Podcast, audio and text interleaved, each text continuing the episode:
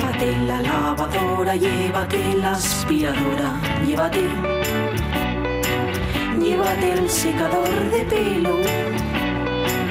Llévate el horno microondas, el casete, la express, pero la radio es mía. La radio es mía. La radio es mía. Y quédate con todo lo demás. La radio es mía. Con Sonia Avellaneda.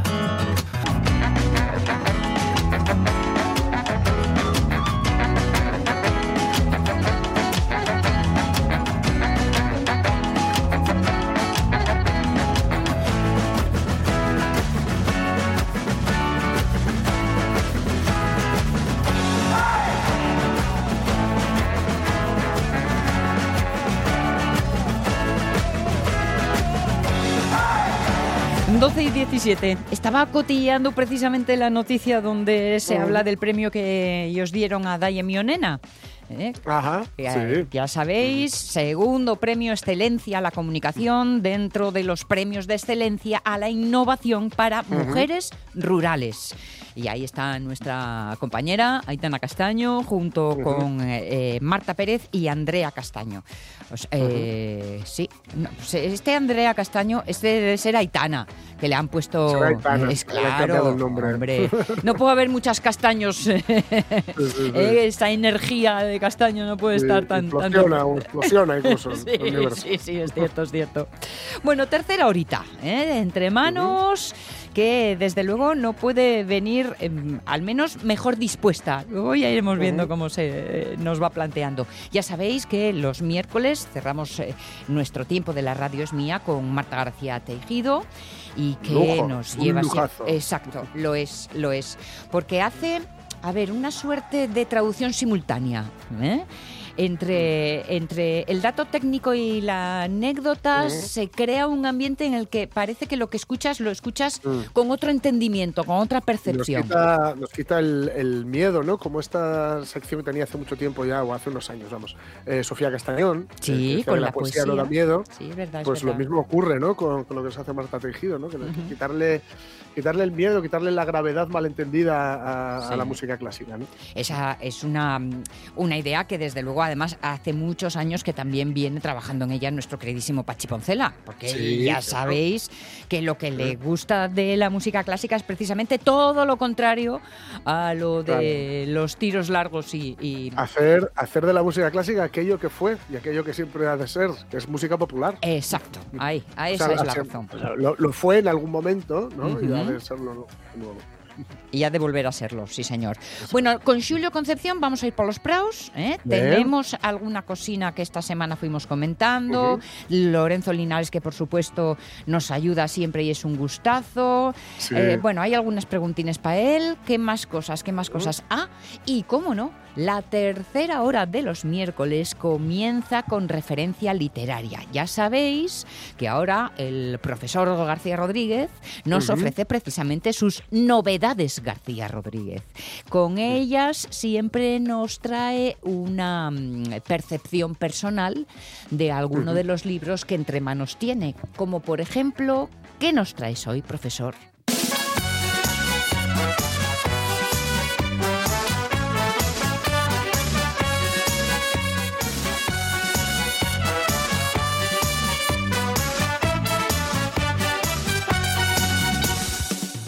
Hoy, Animales Hambrientos, de Aida Sandoval. El yo, la familia y el deseo. Aunque parece el título de un tratado de filosofía postestructuralista o de psicología, rama psicoanálisis, en realidad son las tres palabras que definen de una manera bastante elocuente la novela de Aida Sandoval, Animales Hambrientas. Añadamos a este trío de conceptos una narradora desinhibida y directa, una prosa punzante, una cotidianidad algo frustrante, y tendremos una novela descarnada, aunque paradójicamente llena de carne. Esta narración es heredera de una tradición rabelasiana, libertaria, donde sexo y exceso, placer no culpable, humor corrosivo, parecen acercar a los personajes a una situación preconsciente y fabuladora, a una animalización con moraleja alejada, pero moraleja al fin y al cabo, en el que la protagonista y narradora asume que en algún momento hay que decidir rebelarse, que la vida de la granja no es igual para todos, que la libertad, aunque haya que pagarla y deje cicatrices, es siempre mejor que cualquier estado del hombre y de la mujer. Dejarse domesticar, controlar los instintos, no es una opción aceptable. Las instituciones, lo sabía Foucault, como no, y otros muchos antes que él, son cárceles, elementos coercitivos, panópticos controladores. Hasta el lenguaje parece ser una prisión. Despojarse de estas cadenas es una de las principales obligaciones de la ficción. Encontrar espacios en los que, de manera natural y no impostada, las voces narradoras consigan zafarse del corsé de la corrección, de las normas arbitrarias, del bozal social, mental, político e ideológico. Que el día a día ofrece situaciones donde demostrar esta realidad es el objetivo de animales hambrientas. Mostrarlas con agudeza, criterio, ironía, es el logro de la autora, que desde una posición poco cómoda arremete contra muchos de los valores socialmente aceptados, aunque siempre de manera soterrada.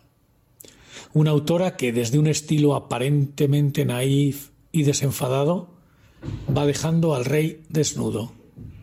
Y este rey desnudo es todo lo que la estructura social quiere que nos traguemos como ruedas de molino. En el caso de la protagonista de Aida Sandoval, una vez que tiene al rey desnudo, no se conforma con desenmascararlo, sino que se lo lleva a la cama. No conviene desvelar mucho más. Esta novela es una bomba de racimo. Y es que detrás de esta obra, que es una muy contemporánea rebelión en la granja, está la revelación y la revolución, si me apura. El viernes 21 se presenta esta novela en la librería Cervantes de Oviedo. No olviden llevar a sus animales favoritos. Criticando, criticando, vivimos criticando, criticando a los demás. Crítica literaria. la que Bueno, hace- hablando, hablando de, de lujos, la verdad es que también Javier Rodríguez es, es otro lujazo que, que- que que nosotros sí que tenemos un racimo de lujos Sí, aquí, sí, señor. de- eh, colaborando en el programa. Y oye, yo ya le tenía unas ganas a esta novela tremebunda, Ajá. pero ahora ya, Ahora más. ya es ansiedad. Casi. Claro, claro. Yo te diré que en este programa me siento como Eric Musambani, que fue aquel nadador que, que- que había Sí. aprendido a nadar na- unos meses antes Sí, en sí, las. Olimpiadas, que el prove casi se afuega. Sí, sí. Pues yo me siento así, siempre rodeada de primeros espadas en lo suyo y con esta sensación de, por favor, por favor, dejadme escuchar y dejadme aprender. Vamos, pues mm, aquí estoy, entre olímpicos, que es un verdadero gustazo el que mm, nos ofrezcan aquí en la radio es mía. Pues sí, Pues eso, eso es. reflexiones, conocimientos y compañías. El viernes, Aida Sandoval, Animales Hambrientos, en Cervantes.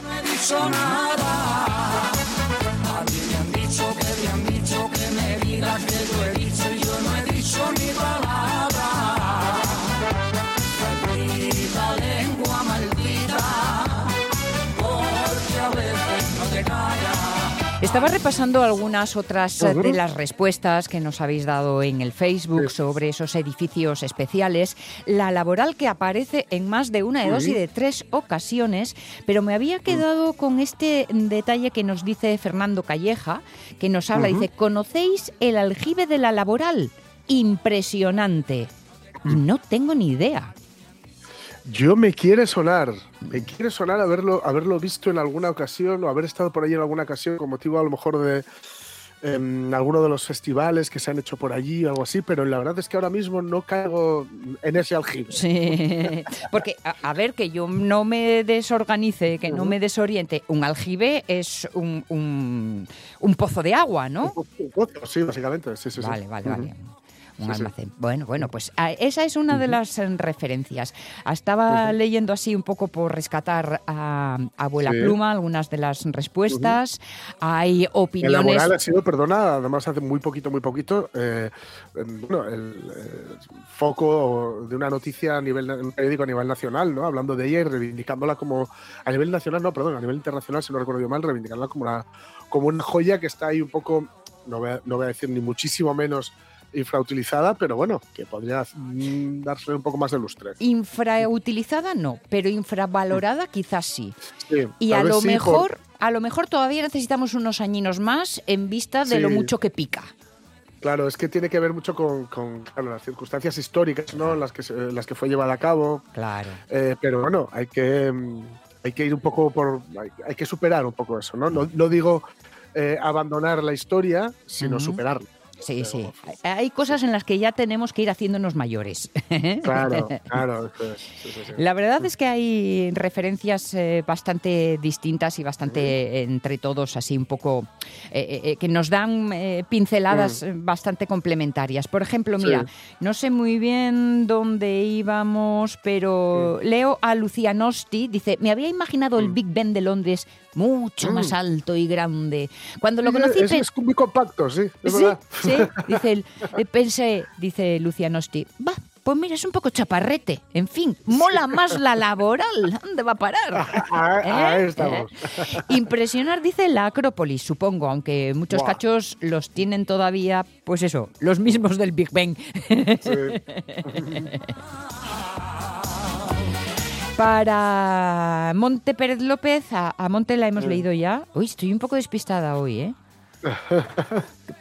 Ah, nos habla de, eh, de- Me fascina la arquitectura, admiro las construcciones populares, molinos de viento, cabañas de teito, Sí. la panera de Mino en las montañas de Tineo, con ese tejado de grandes lajas Sí. de pizarra con pelos De de, pizarra, de sí. musgo. Siempre me pareció un dragón dormido, ¿eh? que es una, Anda.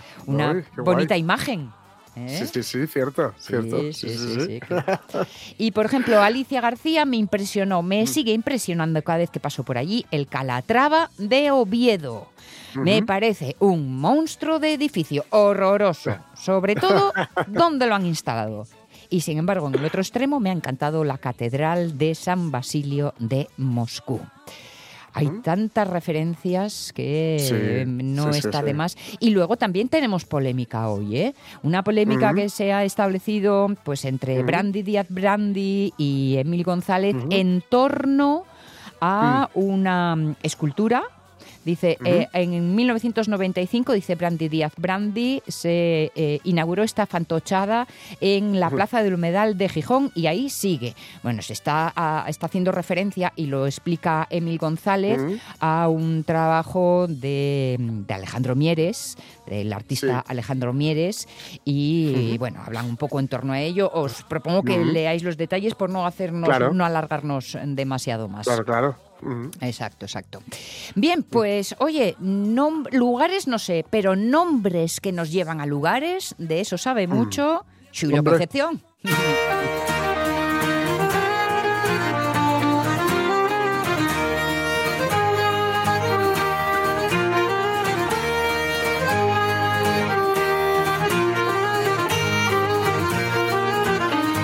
digo yo que de nombres y de lugares también, que Julio y un corrihuelu, ¿eh? sí. y mm, todo lugar del que habla lo patea o, o lo tienen pendientes. Pero vamos, yo creo que de todos los topónimos de los que nos habla, y mira que no hay en ese diccionario que él firma, y, ¿habrás estado en todo, Julio? ¿Cómo estás? Buenos días. Buenos días. Eh, sí, eh, todos, hombre, a veces desde un mayao tienes que, si hay una penasca muy pendiente, no te vas a jugar el tipo allí, ya ves, los por los que antes subían los pastores y ya te dicen, pues por ahí se pasaba, digo, increíble, pues sí, por ahí subían y te dan los nombres. Entonces, en todos, eh, imposible, claro, porque hay veces que la tarde se te echa encima, en fin. Sí, claro. Ah, claro. Sí. Para, Claro, claro. el- el- la frase es aquello de dame un punto de apoyo y mover el, mover el mundo. Para ti es dame un punto en el alto y veré el mundo. Exactamente. ¿Eh? Vale, vale, vale. A ver, cuestiones pendientes para hoy, deberes varios. Por Lorenzo Linares dice, pa Xulio, quería preguntar por la cúa en Piloña, ye pueblo y río.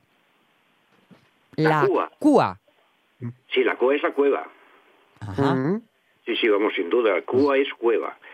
Hombre, también puede ser, en algún caso, eh, Cuba, porque hay un, hay un molín de Q, un molín de Q, así, de C-U-Q. C-U-A, Mm. y con tilde Ya, ya. en la U.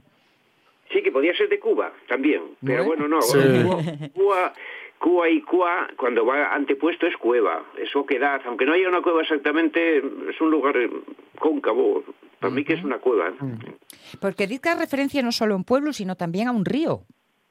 El río Cuba. Hombre, es un río que puede bajar en Pozao, o sea, muy profundo, Sí. que baja en forma de cueva, porque claro, la cueva no es exactamente la oquedad en la roca.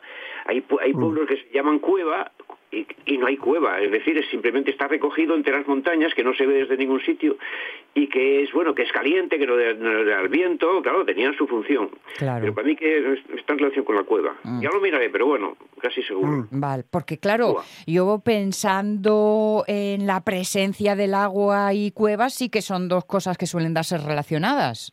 Claro.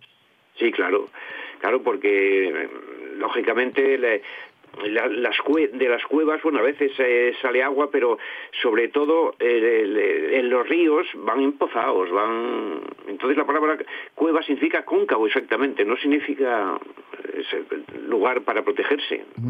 Vale. Cova es eh, es cóncavo, es una ya indoeuropea, parece ser, concavidad. Habla también, y ya que estamos en Peloña, en Piloña, hace referencia también a Brez. B-R-E-Z. Brez. Sí, Brez es un es un casi seguro un antropónimo también, ya lo miré, pero de, de ese- esas terminaciones en ez de tipo Braccius o algo así, ese va a ser un- una villa, una palabra, un Brez, sí. Vale. Todo, Ya lo miraré. Todo esto en Piloña. Mira, de Piloña déjame que pase a Ribadesella, porque esta semana, hablando con nuestra ABU, con Josefina Martínez, nos habló de un pueblecito, ahí muy cerca de Ribadesella, que es Calabré. Ujú. Cala- Calabré Calabré, con K, con CA. con CA, eso es Calabré. Eh, ese ese ese bre, eh, Calabra Calabra viene de, de briga, para mí es briga, es fortaleza. Sería cerca de o eh, un acantilado, una palabra. Ah, bueno, mira. Anda. Mm. un acantilado. Ese bre de- viene de, de Briga, eh, como tantos eh, lugares altos de vigilancia. Y tal vez una cala también puede venir de cala, cala eh, fortificada o cala en alto, o algo así, calabrez. Ujú. Porque pensábamos qué relación podría tener, o especulábamos con qué relación podría tener con la Calabria italiana. Sí, claro, pero es que en ese Calabria italiana, ese Bria, ahí sí que está el Briga, el Briga que es fortaleza. Ajá. Claro, ahí está, está conservado mejor. No, y, y Toló Briga y, y Juló Briga, eh, la, la, la fortaleza de, de- en ese caso de Julia, o Toímbriga, Colímbriga, Coimbra, ese Briga, Ah. Bría y Bre, pues para mí es lo mismo, es una fortaleza, es un, un calabré, sí, la Calabria, claro. Hay que sospechar Claro. entonces que estaremos ante un mismo aspecto físico, ¿no? En, tanto en, en la Calabria como en este Calabre de Ribadesella. Sí, y hay cosas más guapas, eh, más claras. Por ejemplo, la griega, ahí, me- ahí está la griega, ahí por, Sí. creo que es por Villaviciosa también, me parece, ¿no? La griega, que interpretaron como, de- como, como griega de Grecia, es Sí. la briega con B. Ah, Por lo tanto, la briega otra vez, la ajá, vale, vale, Esto vale. había mucho porque había que estar constantemente vigilando, sea para el mar, sea en la montaña, porque claro, también Claro. hay Tolóbriga que está en la montaña, pero el- la- la- los lugares de vigilancia eran imprescindibles, no solamente para vigilar a otros, sino también para pescar, para... Por lo tanto, ese bre- briga eh, griega, la briega, sería la briega, no la griega. La gente, claro, lo deformó, lo fue deformando. Claro. Pero eso es Claro. fortaleza. Briega es fortaleza. En el fondo está una cala fortificada, un lugar rocoso fortificado. Porque fíjate, yo oigo la briega y me hace pensar pues en, en las labores de la agricultura, porque ese es otro origen de muchos topónimos, las referencias a la actividad, a los oficios que, que, que, que de alguna forma albergaban, ¿no? Sí, claro, de ofi- de oficios hay la tira, que la cantidad de, Mm. de oficios que están marcados por la por, por los topónimos, claro. Eh, la casa los ferreros, eh, la ferrería, la, o, eh, la cabaña, la cabaña los madreñeros en el monte, la cabaña los madreñeros, los gallegos en el monte que era lo que hacían, levantaban cualquier eh, cualquier eh, parabeto para, para pasarse allí días y días los hombres haciendo su oficio, por lo tanto, la- los oficios muchos, por supuesto. Mira, en, entré en, en eh, juliocs.com, que es la página de Julio Concepción, que de verdad tenéis que tenerla así entre las favoritas, porque Buah. esto es un abrir y quedarse aquí un montón de horas y perderse por toda la información que Julio comparte con nosotros. Precisamente tienes un apartado dedicado a los oficios en las huellas eh, del paisaje y me encuentro algunos nombres sorprendentes que me llaman la atención. Por ejemplo, Uta el Prau el escribiente. Sí, el Pablo escribiente está subiendo de, de Bermiego al Aramo por la por la cara de, de- de la Chinar, por la parte de la, la Cochá Chinares, eh, de Bermiego de Quirós al Aramo. Y el escribiente, pues eso era eh, antes eh, a los a los mercados iba un escribiente a levantar acta de, la- de las de las fiestas. simplemente se reunían dos paisanos que concurrían al día de mercado a hacer las escrituras. Llegaba el escribiente, Ah. que, que no era, era más uno que, que escribía un poco mejor y que sabía un poco más.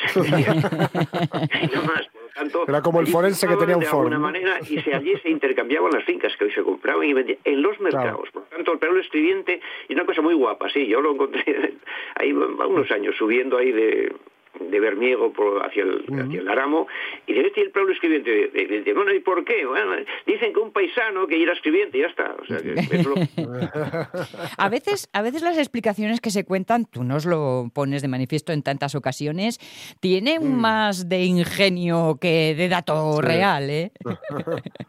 Bueno, de, de ingenio, pero algo de realidad hay siempre, ¿eh? Ya, ya. Ellos cuando eh, lo habrán transformado lo que sea, como eso de la griega que transforma, pero ves, y hay una parte ahí que efectivamente por un fonema, pero ellos algo oyeron, ellos oyeron briega, y de ahí, claro, dicen, "Ay, pues la, la- Claro. la griega, de los griegos o de la agricultura, lo que sea. Ah. Pero no, siempre hay algo de verdad en sus interpretaciones. Es difícil que, que se equivoquen. En el origen, si descubrimos, van saliendo. Hay, claro, hay que preguntar a varios y que aparezcan varias versiones, eso sí. Claro. Bien, bien, bien. Mira, con el ámbito de la pesca veo que hay muchas referencias, pero, por ejemplo, la romanela y la romaniella. Claro, la romana era la romana, vamos, eh, yo la tengo, pues, la conservo con mucho gusto, era era una pesa, Sí, una pesa Para pesar. Es sí. verdad, es verdad.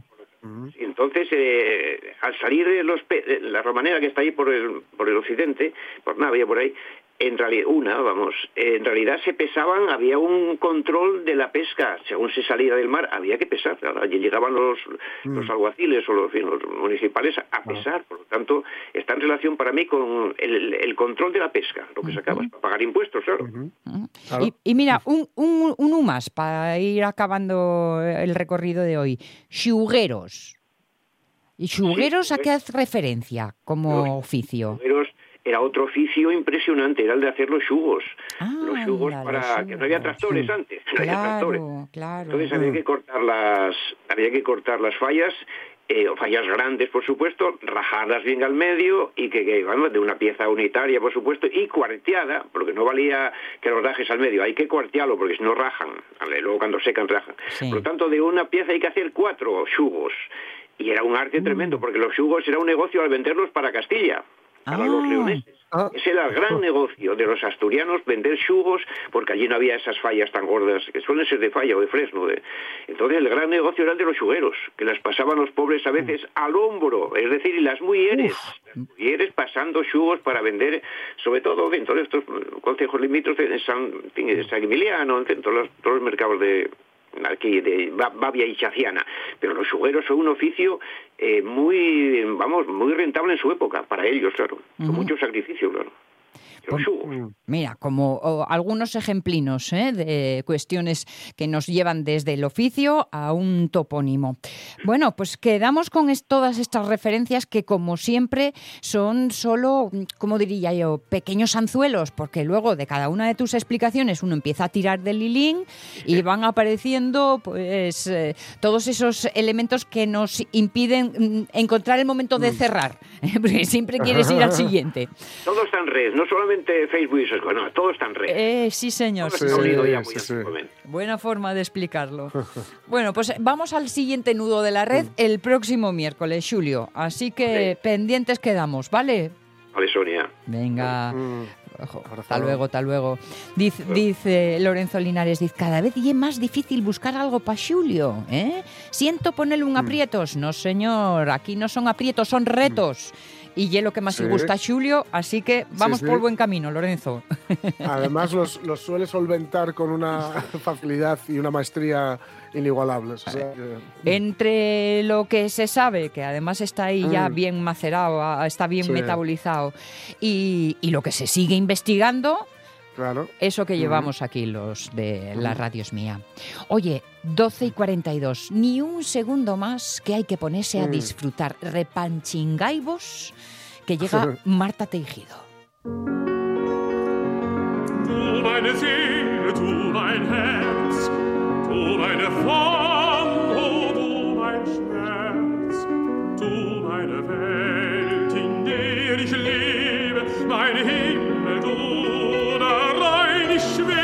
¿Qué tal, queridísima Marta? ¿Cómo estás? Buenos días. Hola, buenos días a todos. Qué Buenos gusto.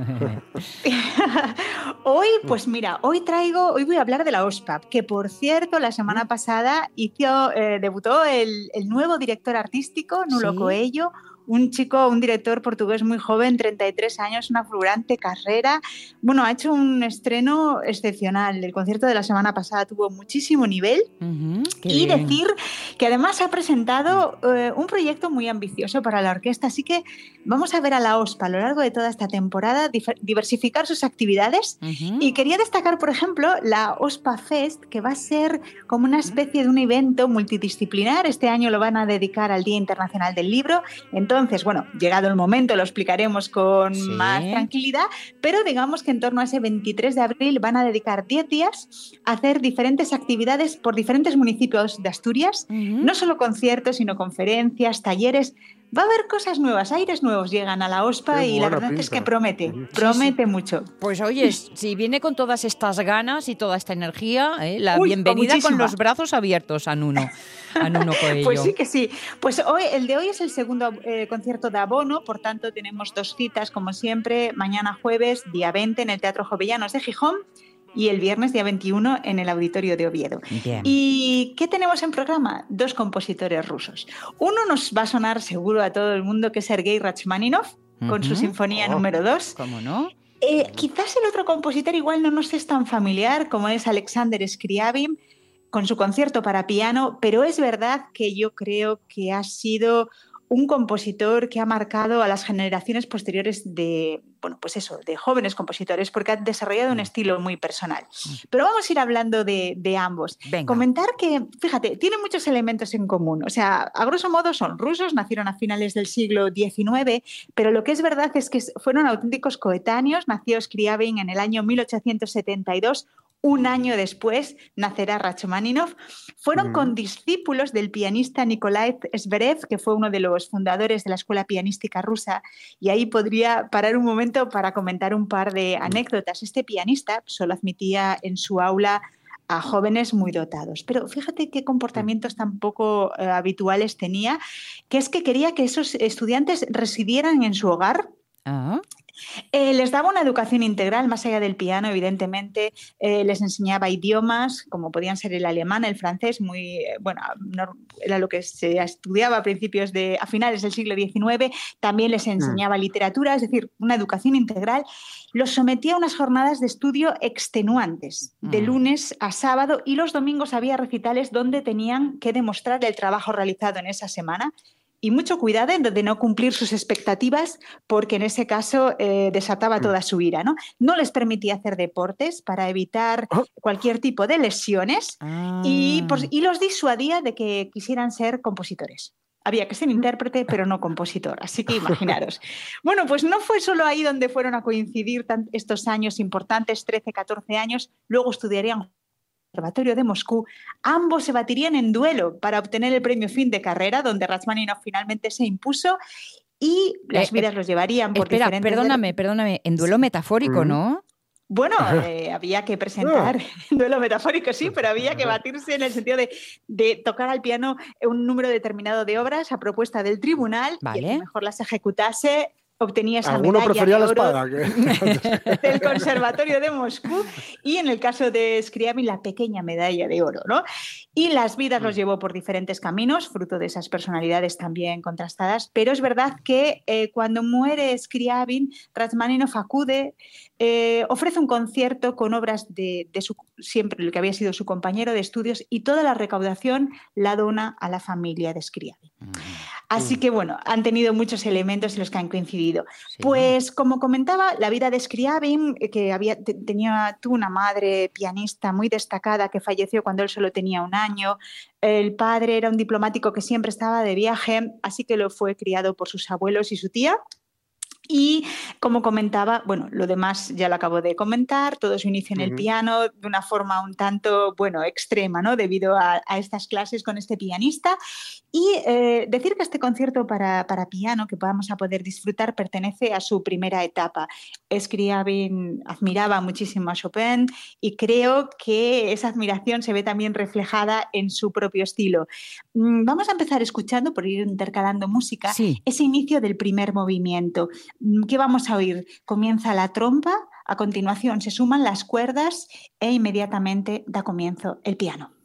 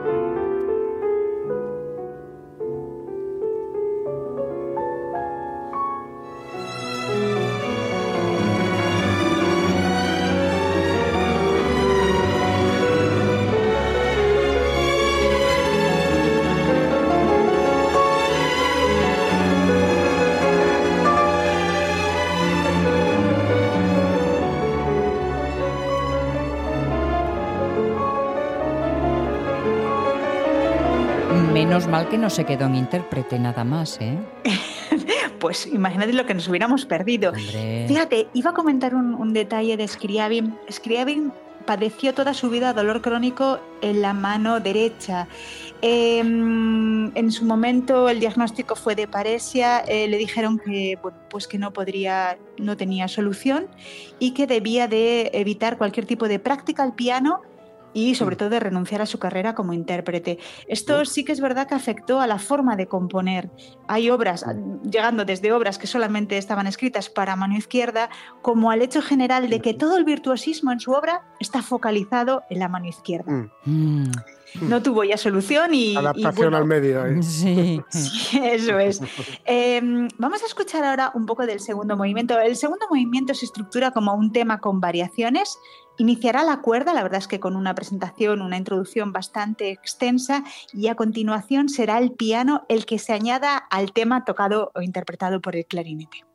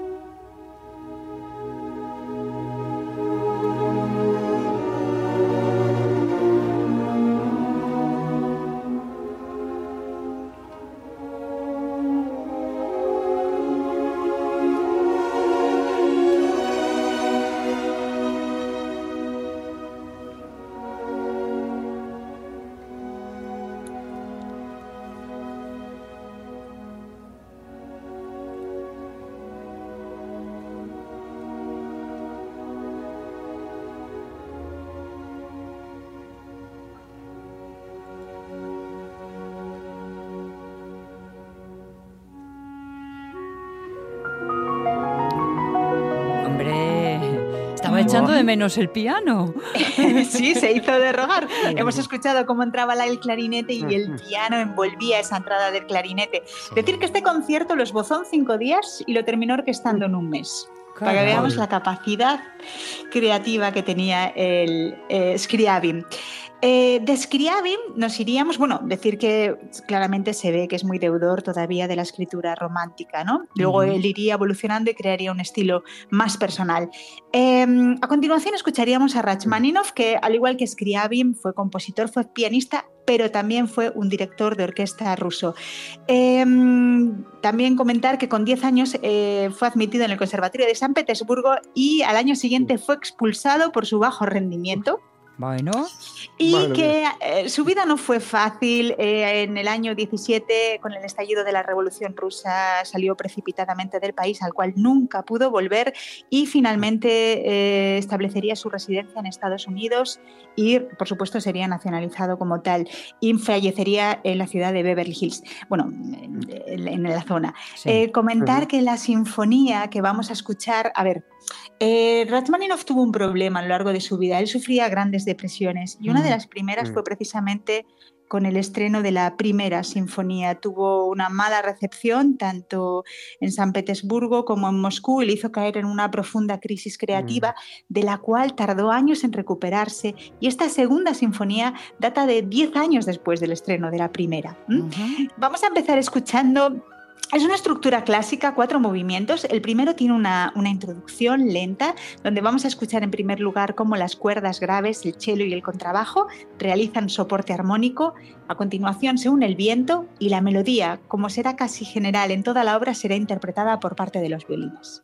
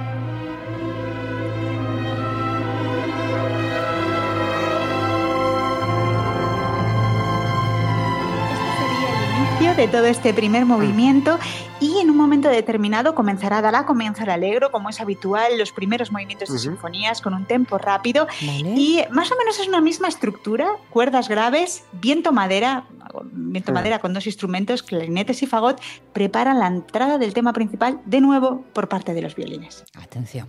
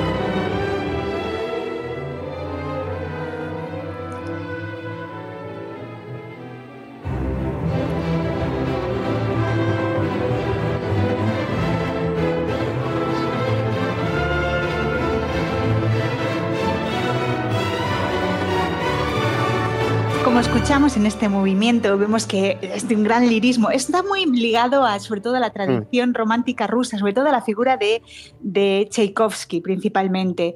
Mm. Em, ¿Qué va a pasar en el segundo movimiento? Pues va a utilizar un tema recurrente, que es el tema del Dies Irae, el tema del Día de la Ira, la Mm. secuencia medieval, ese himno latino del siglo XIII Sí. que llegará a utilizar de forma reiterada Rachmaninoff en más de 10 composiciones. Vamos a escuchar brevemente el motivo principal de ese 10.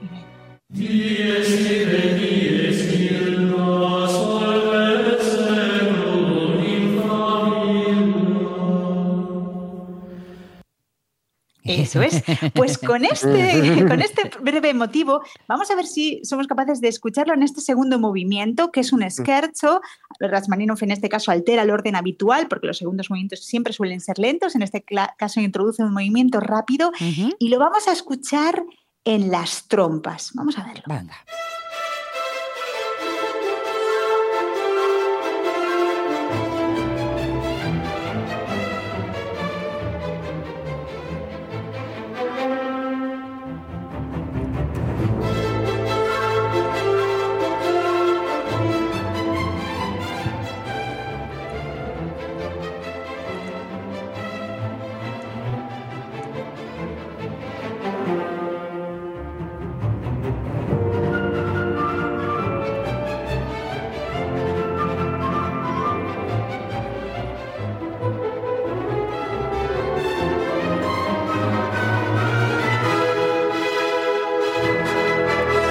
No sé si ha sido bastante claro ahí el inicio, en esas trompas, era un fragmento, es ver- es verdad que sometido a una velocidad mucho mayor, Sí, pero ahí sí. estaban las notas de ese Dies Irae.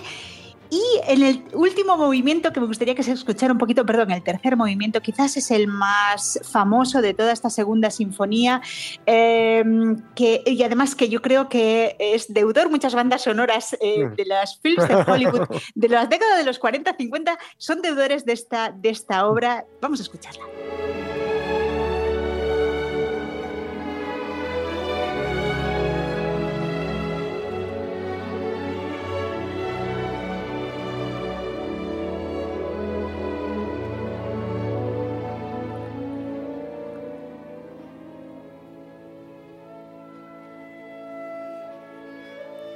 Segundo concierto de A. Bueno, lo digo bajito para no molestar a la orquesta. el jueves en Gijón y el viernes en Oviedo. Con Scriabin y Rachmaninoff. Marta Tejido, gracias. A vosotros.